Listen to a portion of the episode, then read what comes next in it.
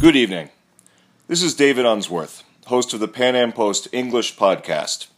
Today, Argentina went to the polls in congressional elections that pitted Mauricio Macri's Cambiemos party against a divided opposition in which former President Cristina Kirchner broke with the Peronist party to found her own political movement, Citizens Unity. All eyes were on the Senate seats up for grabs in the province of Buenos Aires, where Kirchner was defeated by a four point margin by Macri's candidate, former Minister of Education Esteban Bullrich. Tonight we will be joined by Buenos Aires based journalist and PanAm Post contributor Marcelo Duclos to discuss the election results. Marcelo, thank you so much for being with us tonight. Hello, David. It's it's pretty late there. It's it's after midnight, right?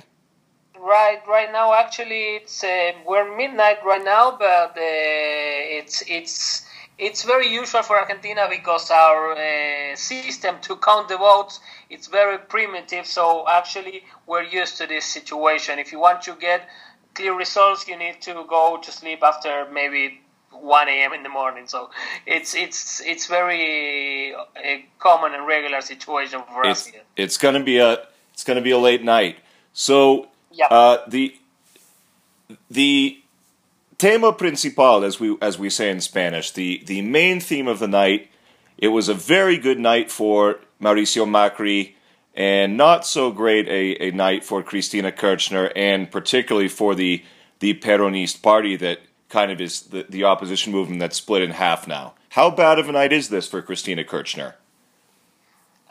It's uh, well, uh, as you said in the first place, I think it's it's a dream night by by Macri and, and Cambiemos because they, they won in almost all the provinces uh, in the country in a few districts with uh, a huge difference from the from the second. I mean, here in the city of Buenos Aires, uh, Elisa Carrió got more than the 50% of the votes, and the second candidate was about 25 points uh, after that. So actually, for the government, it was a great night because, the, as you said, the the mother of all battles was in the province where Cristina Kirchner actually won in the primaries in back in August with a, a very very short margin. We're talking about a difference uh, less than a point, but it looks like that a lot of people that choose in the primaries to the third candidate, uh, Massa, who got uh, almost about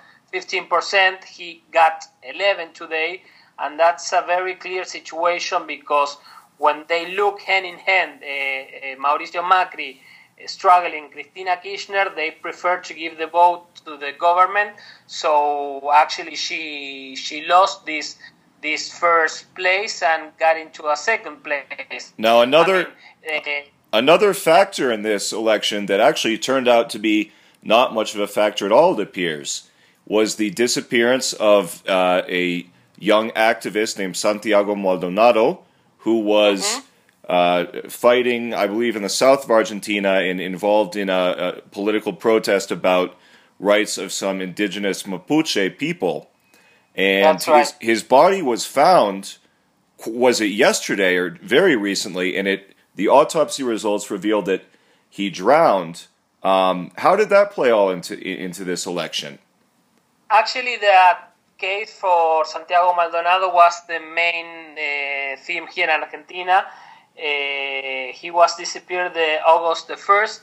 As you said, he was part of a manifestation. Uh, these Mapuches groups, uh, they used to do some violent manifestation and they were cutting uh, one one road to actually in, in the south was the only road to cross from Argentina to Chile and uh, back in the in, in, the Kirchner's time it was pretty clear that if you want to cut a road a street you can do it and if you have plans or you need to cross to do something, even if you're in an ambulance and you need a medical attention, you might be dead because the, the, the police wouldn't support because they were not willing to show authority with the violence manifestation. That thing is one of the subjects that Mauricio Macri is trying to change. So Gendarmeria actually went there and, and actually took down the roadblock. road free. Uh, and when the, this group Mapuches went away, it looks like that it has been some struggle, and this guy, young Santiago Maldonado, disappeared. So the left parties and the Kirchnerism blame uh, to the government in the first place.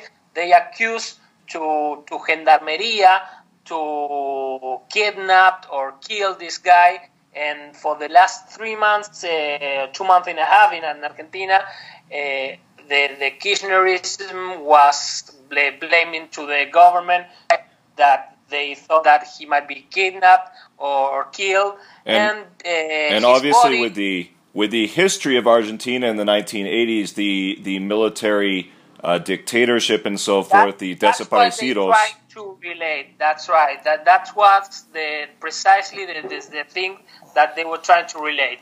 They were saying that in Argentina, uh, those uh, dark uh, practicals of the military dictatorship are back because they're uh, fighting the the protesters or the manifestation with terrorism from the state. The thing is, his body was found uh, last week, uh, three days before the election, and one day before the election, we're talking about yesterday on Saturday, the autopsy revealed that the guy actually was drowned in the water, maybe when the group was uh, running from the from the gendarmes. So it was very clear that the um, what the Kirchnerism said about a, a, possible kidnap or an homicide, that was banished from one day to the other.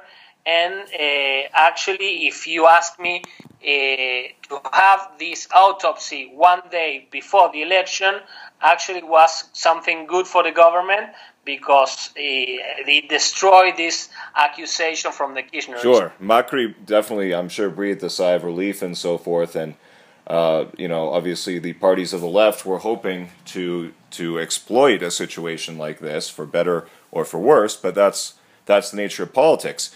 A question for you now: the so I'm looking at these results at the national level, level here. Cambiemos got about 42% of the votes, Kirchnerismo and allied parties about 20%, then the Partido Justicialista about 16%. So what huh? what is the relationship now between the between Kirchner and her allies and the the Peronist or Justicialista party? Are they going to be united in opposing Mauricio Macri, or are they going to try to make a deal? Are they kind of going to try to triangulate here and it's, each have their own strategy? I think that number wouldn't remain as a picture or something definitely because in Peronism the loyalty actually depends on on your polit- on your political capital. So I think that might be changed for the. Uh, if you look in the Peronism, it's pretty clear that uh, a lot of guys who are running provinces, uh, a lot of people in the party really realize that Cristina Kirchner uh, has no chance to be president again. Why is that? Because if you look at the whole uh, map, you will find that when Kirchnerism went alone, uh, the the results was a complete disaster. And when Cristina went to fight herself in the province, we're talking about Provincia Buenos Aires, that is the major district for her when she's strong. Uh, she lost. I mean, she couldn't even win her natural district. We're talking about also uh, Provincia Santa Cruz when uh, Nestor Kirchner was governor. They lost also there. So for Peronism, it's pretty clear that uh, she won't be the best leader to have in two years trying to get the presidential election.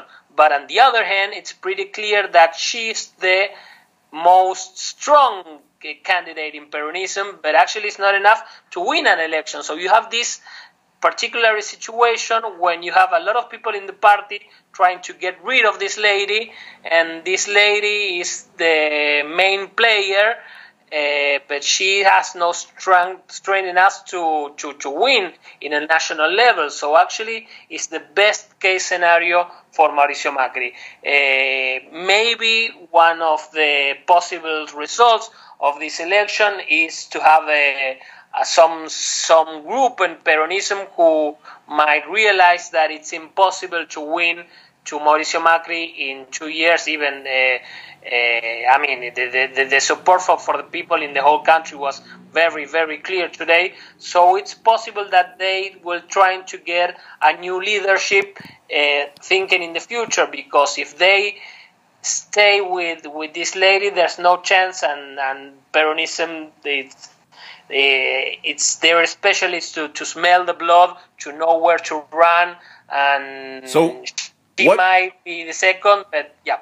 What what is the relationship so, going to look like between Mauricio Macri and Cristina Kirchner going forward? And how in, will the smaller parties play into this? Like, for example, it was obviously it was a very bad night for uh, Sergio Massa, but uh, he still controls a block, a fairly sizable block in the uh, de the, the House of Representatives or Diputados, as you call it. Um, what is the strategy going to look like but you, going but you need to interpret that in an Argentinian key. So if he has, uh, I don't know, let's let's check today. Sergio Massa, he has. Let me. Uh, yeah, right it's now like he's 22? counting with 21, 21 votes, 21 seats right now. Uh-huh. Uh, if you ask me if these 21 seats will remain with Sergio Massa in two weeks, mm, hard I to don't say. know. I don't know. It's Right. hard to say. So, so actually, uh, in the, the, the relationship between uh, Mauricio Macri and, and Cristina Kirchner, in theoretically, if you read the declarations, if you talk with the supporters of of Macri or Cristina, they're supposed to be the two big rivals. But if you go deeper, you might find even that it's possible to be in the doors of the new alliance because uh, it's pretty clear that Cristina Kirchner can go to jail any minute. The evidence against her is pretty obvious.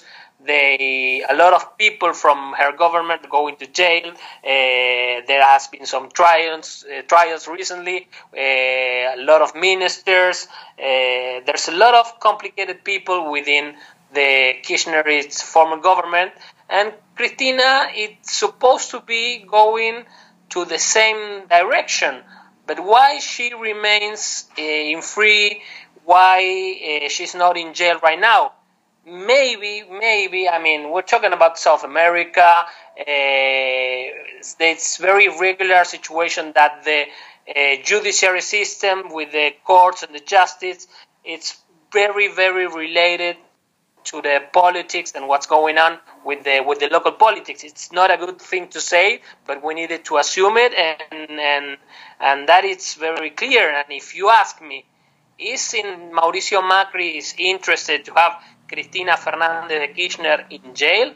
I don't know. I don't know because if she's going to continue playing in politics, continue running uh, as a candidate, as you see today.